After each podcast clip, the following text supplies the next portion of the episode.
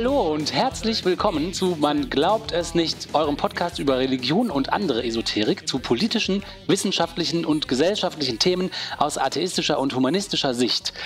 Ihr könnt uns gerne sagen, was ihr von dieser ganzen Sache, unserem Podcast und den Themen haltet unter man glaubt es nicht.wordpress.com. Wie ihr das wisst, das kennt ihr wahrscheinlich schon. Wir freuen uns immer über eure Rückmeldungen. Äh, in der Zeiten. Auch ein paar Neuchen. Vielleicht gibt es auch ein paar Neuchen, genau. Deswegen sage ich auch nochmal, dass wir jetzt in der Zeit von der Seuche, in der wir leben, uns per Skype verbunden haben, wir drei. Und deswegen ist das Audio so, wie man es von Skype kennt. Und mit mir hier auf Skype begrüße ich erstmal Oliver und Martina. Hallihallo. Hallo. Hallo Leute. Ach genau, was ich noch vergessen habe zu sagen ist, äh, wenn ihr mögt, dann schreibt doch einen netten Satz über unseren Podcast bei Apple Podcasts oder Spotify oder wo auch immer ihr unseren Podcast hört.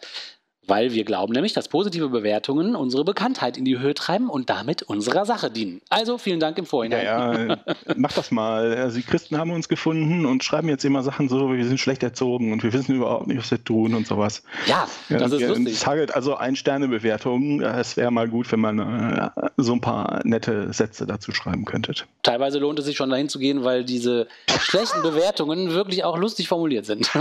Ja, manchmal mache ich das auch. So, dann fange ich jetzt mit den Zeitungsartikeln an. Ne?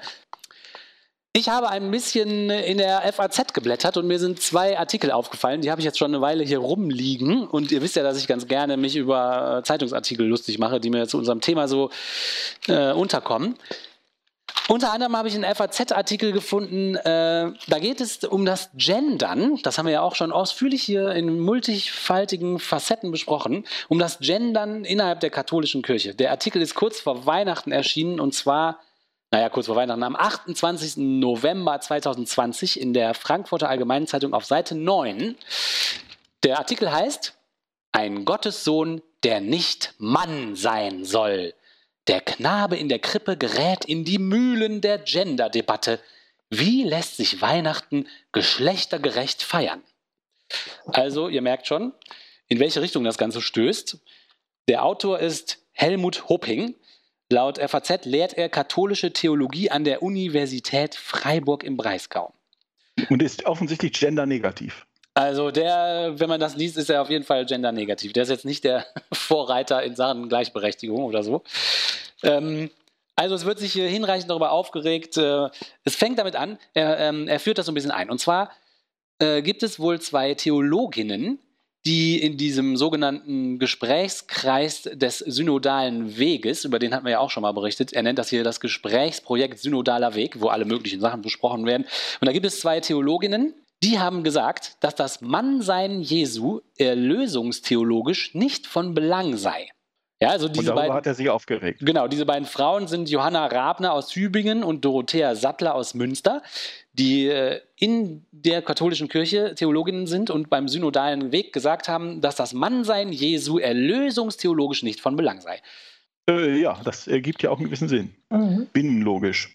Ich habe auch direkt gedacht, ja, wahrscheinlich nicht. Ne? Also ob der es geht ja darum, dass er die Sünden auf sich nimmt, die wir zu verzapfen haben und so weiter. Ne? Und ob da jetzt ein, ob da ein Mann oder eine Frau ist, hätte mir jetzt wäre genau, es, auch geht, es geht darum, es geht um Menschenopfer. Wir, genau. wir brauchen ein Menschenopfer. Das ist ja klassisch, äh, wenn man eine Sünde begangen hat, wurde geopfert dem Gott, damit er einem verzeiht. Ähm, entweder nur ein, was weiß ich, äh, ein paar Kräuter oder wenn die Sünde größer wurde, eine Taube oder wenn die Sünde noch größer wurde, ein Rindviech, aber bitte ohne gequetschte Hoden, das ist sehr wichtig, das nimmt Gott nicht. Ja. Und äh, wenn man wirklich Schlimmes gemacht hat, muss man halt ein Menschenopfer bringen. Das war damals schon nicht mehr, ähm, war damals schon nicht mehr aktuell, aber es war halt althergebracht so. Und was opferst du, wenn auch das Menschenopfer nicht reicht? Ein Gott. Gott. Ja. Genau, du opferst einen Gott. Und der reicht, das reicht dann, um die Sünden aller Menschen zu tilgen. Das ist die Geschichte. Und da kommt kein Mann drin vor. Der, halt, der Gott ist halt zufällig ein Mann. Genau, aber dieser Herr Helmut Hoping, der sieht das Ganze ein bisschen anders. Der sagt, in dieser Verknappung handelt es sich nicht um eine leere Abstraktion. Also der ist damit nicht einverstanden. Und zwar sagt er, geboren, ich zitiere, geboren wird ein konkreter Mensch mit einem ihm eigenen Körper. Eine davon unabhängige menschliche Natur ist ein Konstrukt. Das Wort Natura selbst erinnert, dass von Naski geboren werden abgeleitet ist. Hat sich etwa der menschgewordene Sohn Gottes mit einem männlichen Körper nur als einer Hülle umkleidet? Warum das männliche Geschlecht Jesu heilsökonomisch keineswegs eine Quantité negligiable ist, zeigt das Fest der Geburt Christi, auf das die beginnende Adventszeit vorbereitet. Also dieser Ach, Mensch ist der Meinung, dass das, äh, das Wort Natur und geboren und das deutet alles darauf hin, dass das eben ein konkreter Mensch mit einem ihm eigenen Körper ist und das Geschlecht ist hier nicht egal. Und äh, ja, aber das ist doch nur, ist das nicht bloß die übliche Krawallexegese von alten Männern, sobald es irgendwie um Geschlechterforschung geht? Ja, der Witz ist halt, dass bei dieser üblichen Krawallexegese die FAZ eine ganze halbe Seite hier spendiert. Ja, mit einem riesigen Foto oder mit so einem riesigen, mit einer riesigen Karikatur. Genau, das habe ich ganz vergessen.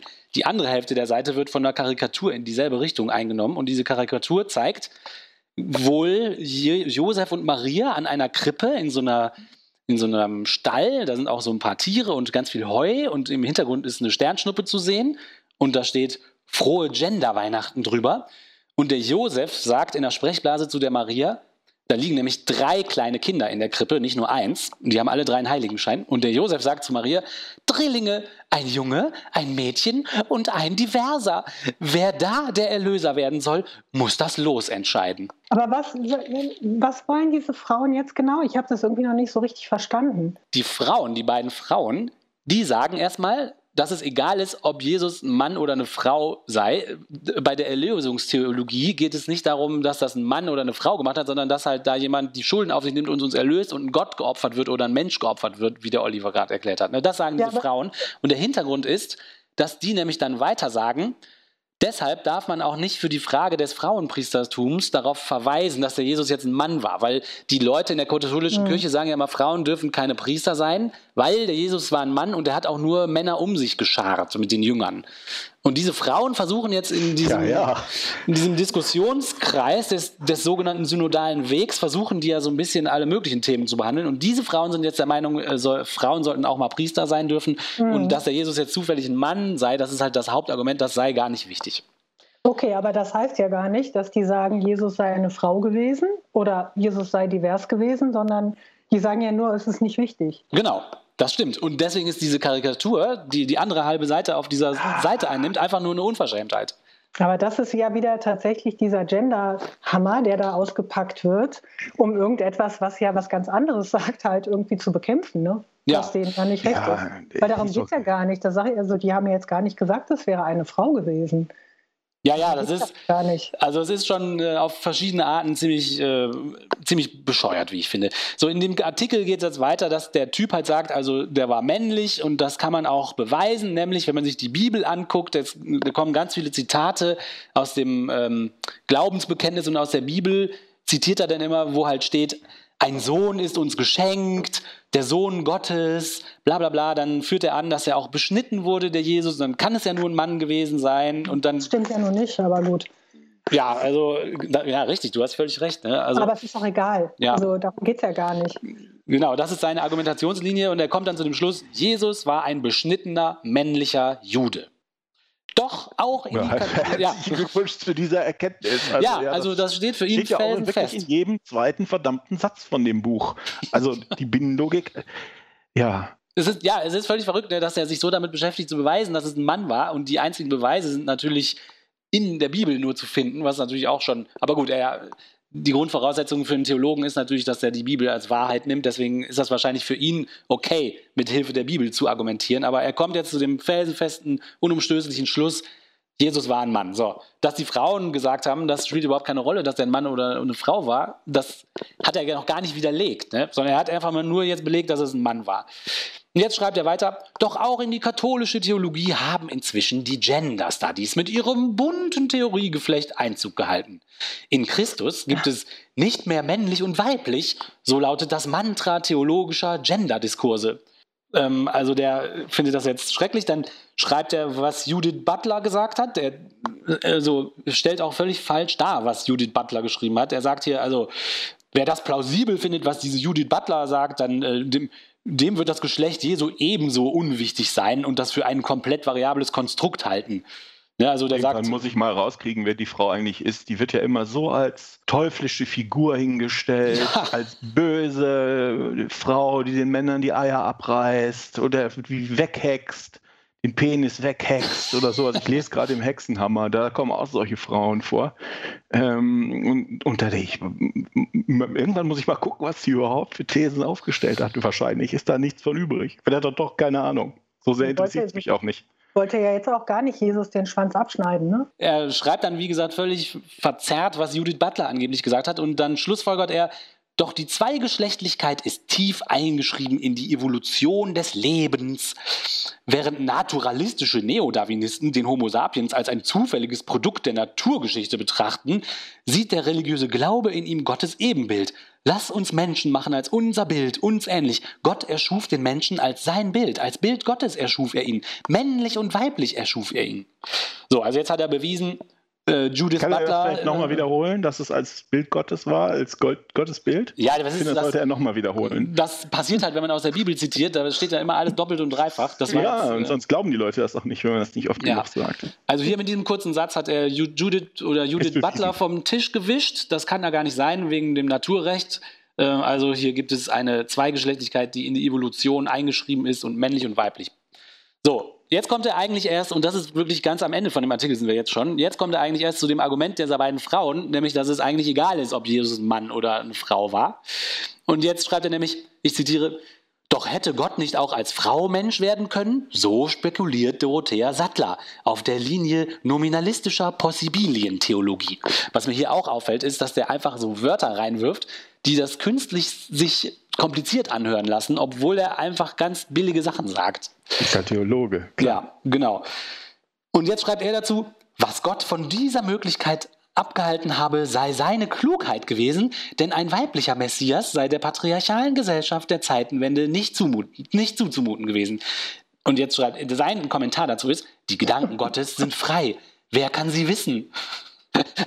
okay. Er hat die eben erklärt, die Gedanken die, Gottes. Ja, Wer kann sie wissen?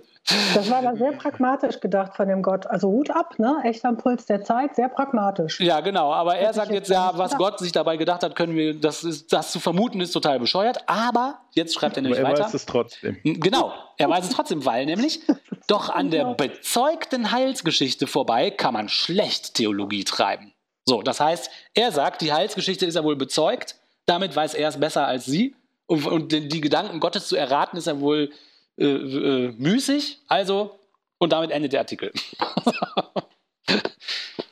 ja, aber das war Hanebüchen. Was macht denn die FAZ da, dass die dem da diesen Platz einräumt? Ja, das ist äh, toll, ne?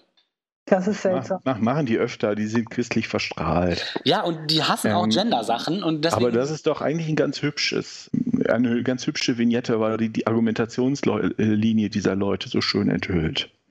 Da bist du und dir gefällt was nicht. Da kommen zum Beispiel diese Frauen und sagen, sie wollen mitmachen als Priesterinnen oder was auch immer man so da macht in der Kirche. Und dann musst du irgendeinen Grund finden, warum das nicht geht. Dann sagen die nebenbei, bis jetzt hast du immer gesagt, ja, Jesus und seine, ähm, also erstmal war es erst war's total klar, sowieso nur Männer können, weil nur Männer Eier in der Hose haben, ja. Und dann ähm, ging das nicht mehr so, seit 50 Jahren. Jetzt haben sie sich überlegt, das liegt daran, dass der Jesus äh, ein Kerl war. Und anstatt sich mit Frauen abzugeben, hat er lieber mit anderen Jungs abgehangen. Ne? Ja. Ich weiß nicht, was davon zu halten ist, ja auch egal.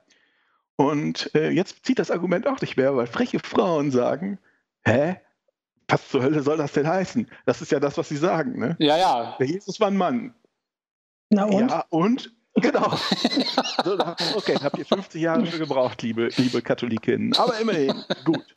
Und jetzt kriegt er Schnappatmung und versucht irgendwas herzuargumentieren, mhm. warum das böse ist. Und wir wissen ja, sobald man das Wort Gender, es wird jetzt in diesem Podcast auch wieder so sein, sobald man das Wort Gender oder Geschlechterforschung oder sowas fallen lässt, dass einige Leute wirklich ganz übel zittern. Ja. Fangen ganz, ganz übel an zu zittern. Und manchmal entlädt sich das in die Tastatur, dieses Zittern, und dann kommt sowas genau, dabei raus. Eine lange E-Mails. ähm, die einen schreiben E-Mails, ähm, du argumentierst äh, gesellschaftlich Ja, also was mich daran interessiert, also ich sehe dieses, sehe das sehr entspannt, da, diese Geschlechterforschung. Ich finde das ganz interessant, was die machen. Das heißt nicht, dass ich mit allem immer äh, einverstanden sein muss, aber das heißt auch nicht das Gegenteil sehe das sehr entspannt, gucke mir das an und einige Leute kriegen ganz übles Zittern, ganz ja. übles Zittern. Und meine Argumentation, warum das gut oder nützlich oder zumindest interessant ist, ist ganz klar gesellschaftlich. Ich, ich sehe, dass wir in den letzten 2000 äh, Jahren, seit das Christentum äh, Einfluss gewonnen hat, äh, die Frauen in der Gesellschaft als Dienerkaste gehalten haben, als Dienerklasse gehalten haben, wir Männer. Ich bin damit nicht einverstanden, dass wir das so weitermachen. Deshalb finde ich, es muss sich was ändern. Und deshalb finde ich das wichtig, dass wir das angucken. Äh, aber meine, meine Argumentation ist also gesellschaftlich und da kommen die Leute und argumentieren mit Sprachregeln. Ja, ja, verrückt, ne? Wisst ihr, was ich meine? Ja. Dann kommen die Leute und sagen, ja, aber 1850 haben wir aber festgelegt, dass das generische Maskulinum in diesem und jedem Fall die einzige Regel ist, die gilt. Bitte schön. Deshalb habt ihr nicht nur das nicht zu benutzen, sondern ihr habt euch auch nicht damit zu beschäftigen. und ich sage so, ah, äh, hm, was? Also es gibt einen Unterschied zwischen vorschreibenden und beschreibenden Regeln. Ja, ja. Also vorschreibende und beschreibende Gesetze. Und hier wird das eine mit dem anderen verwechselt.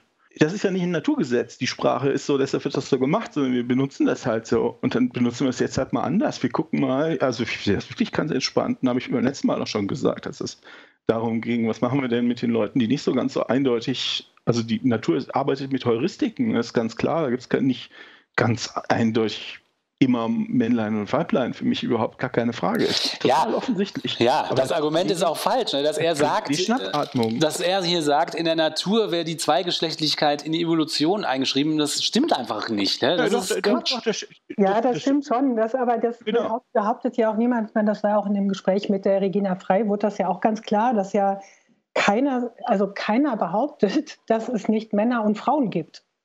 Also, ja, genau, aber. Das soll ja auch nicht abgeschafft werden.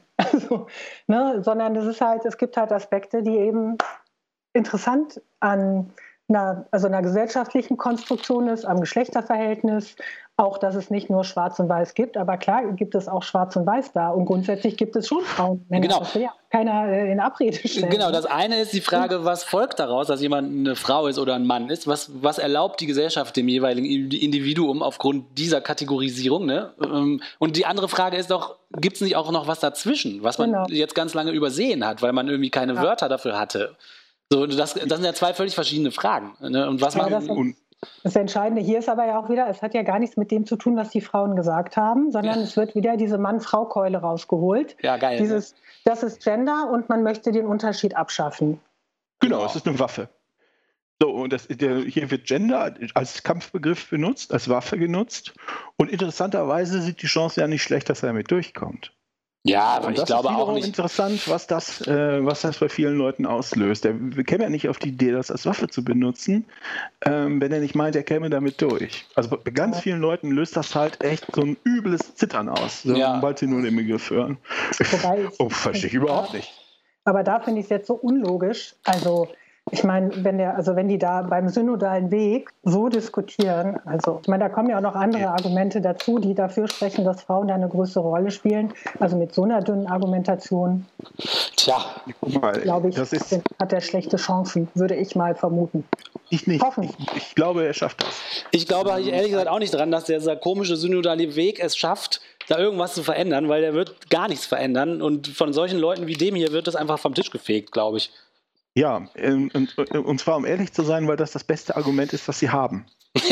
ähm, das ist ein scheiß Argument. Artikel, eigentlich wollten wir diesen Artikel nur kurz streifen. Jetzt, ähm, weil er eigentlich lustig ist, jetzt erzählen wir doch was drüber, aber das, vielleicht macht das ja gar nichts. Die Hörerinnen, Hörer und anderen beschweren sich sowieso immer darüber, dass unsere Folgen zu kurz sind. Also, der synodale Weg ist nicht ein Gesprächsforum, oder wie war der Begriff, den er sagt? Er sagt, es ist ein äh, Gesprächsprojekt ist kein Gesprächs, also nicht als Gesprächsprojekt gestartet. Der synodale Weg ist gestartet als massiver Reform, als massives Reformprojekt der deutschen katholischen Kirche, das äh, viele Dinge in der Kirche völlig ändern sollte. Die wollten die Sexualmoral anpassen, zumindest ans 20. Jahrhundert, wenn vielleicht nicht ans 21. Die haben gemerkt, dass ihnen die Priester ausgehen. Das wissen wir jetzt seit Jahren, sie es ernst nehmen dass die, die Leute, die noch in, der, in den Kirchen mitarbeiten, sind Frauen, ältere Frauen zum größten Teil. Und die haben keinen Bock mehr, sich von immer weniger Priestern immer schlechter behandeln zu lassen. Vor allem, weil das ja auch im Rest der Gesellschaft, zumindest in vielen Bereichen, nicht mehr so ist, dass Frauen sich selbstverständlich schlechter behandeln lassen. Dazu kommt massive Kirchenaustrittszahlen wegen, wegen Massenmissbrauch, den die Kirche auch gar nicht in den Griff kriegt. Und der synodale Weg war ein Plan, wir von den deutschen Bischöfen, von der Mehrheit der deutschen Bischöfe, wir packen das jetzt ehrlich an. Das haben sie basiert auf dieser Amazonas-Synode, ähm, bei der, wisst ihr noch, haben wir ja, vor ja. zwei Jahren mal ja. drüber gesprochen, wo es darum ging, da hatten sie sich irgendwie im Vatikan getroffen, hatten sie ganz clever vorbereitet und gesagt, ja, in diesem Amazonas, da finden ja ganz, die, die, die, Priester schaffen das gar nicht zu den einzelnen Amazonas-Stämmen oder Siedlungen. Ich glaube, das Wort Stamm gefallen ist, weiß ich nicht. Ich stelle mir das so vor. Und deshalb mh, hm, dürfen vielleicht auch manchmal Nicht-Priester, zum Beispiel verheiratete Männer oder gar Frauen, priesterliche Aufgaben erfüllen. Ja, genau, weil sie einfach Und niemand anders mehr das, hatten. Ne? genau, mit dem Argument, da geht das halt nicht anders. Und die, die das gefordert haben, waren fast alles nur Deutsche. Mhm. So, es war ganz offensichtlich, der Papst soll sagen, ja, na gut, meinetwegen im Amazonas, dann, dann machen wir das so, dann dauert das eine, eine, Dekade oder zwei, bis das durch die Weltkirche schwappt. Die, und dann können wir hier in Deutschland als katholische Kirche die gleiche Emergency-Klausel ziehen und sagen, wir müssen das jetzt auch so machen. So, das war ganz offensichtlich der Plan. Dafür, damit ist der synodale Weg losgelaufen. Der synodale Weg ist nämlich keine Synode. Der basiert auf einer Synode. Und es gibt eigentlich nur eine, die da in Frage kommt, die Amazonas-Synode. Jetzt ist die zwischen dem Ende der Amazonas-Synode, da muss immer nachher der Papst noch ein Dokument unterschreiben. Und dazwischen haben die den synodalen Weg angefangen, wahrscheinlich aus taktischen Gründen. Und dann haben sie den angefangen und da kamen die ganzen Frauen und die Priester und die Bischöfe zusammen. Es war voll demokratisch, es war so schön und so weiter und so fort. Und dann hat der Papst mit dem Brief den er da für die Amazonas-Synode abschließend Beurteilung, was auch immer wie das heißt, hat gesagt, gibt's nicht, machen wir nicht, Punkt aus, Stempel drauf.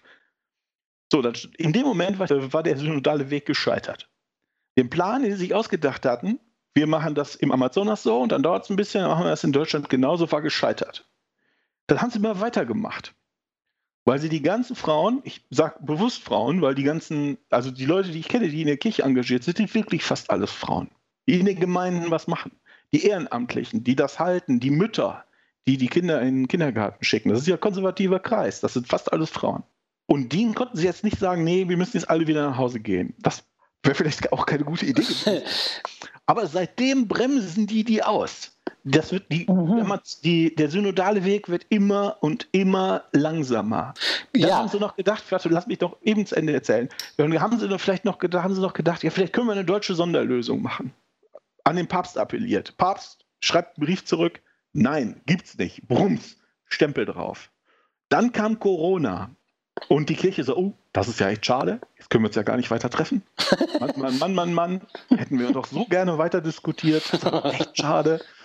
Und jetzt haben sie so langsam wieder angefangen und das so ganz, ganz langsam. Das heißt, die, die bremsen das systematisch aus weil die wissen, sie kommen nirgendwo hin. Die können den Erwartungen der Kirchenmitglieder nicht gerecht werden. Das ist unmöglich.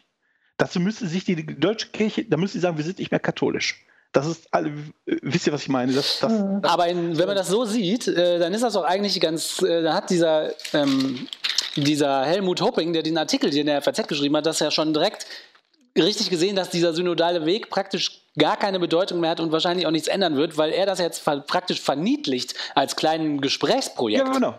Genau. Ne? Also ja, ja. Er, sieht mit diesem Begriff Gesprächsprojekt ja schon vorher, das würde eh nichts, das ist nichts Offizielles. Ja. Das ist einfach nur, Leute reden und die reden immer weniger. Ja, das ist, das ist auch so. Und deshalb sage ich auch, das ist das beste Argument, was sie haben. Das eigentliche Argument ist, die Frauen sagen, warum dürfen wir denn nicht mitmachen? Das Argument ist, der Chef hat gesagt, ihr dürft das nicht. Ja, genau. Punkt. Nie. So, das ist jetzt aber was, was sie denen nicht sagen wollen. Die dann sehr, wollen dann noch mehr Leute aussteigen. Deshalb haben sie gesagt, ja, das war ja eigentlich nie so gemeint und ah, vielleicht geht das ja auch theologisch nicht. ja. Das ist das beste Argument, was sie haben. Ehrlich. Das ist alles, was sie haben. Tja, vielleicht gut für uns, weil so lange werden die das wahrscheinlich nicht mehr mitmachen, die Damen. Ja, sie sollten alle mal austreten. Würde ich hoffen.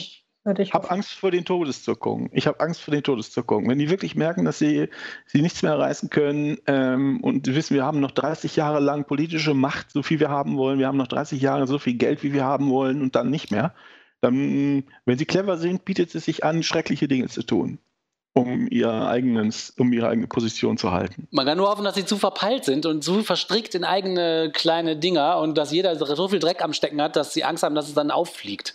Dass sie also nichts machen. Korrekt. Nun gut, so viel zu diesem Artikel, der ja doch einiges offenbart anscheinend, wenn man den richtig liest. und damit kommen wir schon wieder ans Ende einer Folge von Man glaubt es nicht, eurem Podcast über Religion und andere Esoterik. Kommentare zu dieser und allen anderen Folgen könnt ihr unter manglaubtesnicht.wordpress.com hinterlassen. Ihr braucht euch nicht anzumelden und auch keine E-Mail-Adresse zu hinterlassen. Wir freuen uns meistens sehr über eure Kommentare, Anregungen, Kritik und Lob. Äh, dazu gehört auch, wenn ihr uns einen netten Satz äh, bei Apple Podcasts oder Spotify oder wo auch immer sonst ihr unseren Podcast hört, hinterlasst. Und damit heißt es schon wieder Tschüss. Tschüss. Tschüss.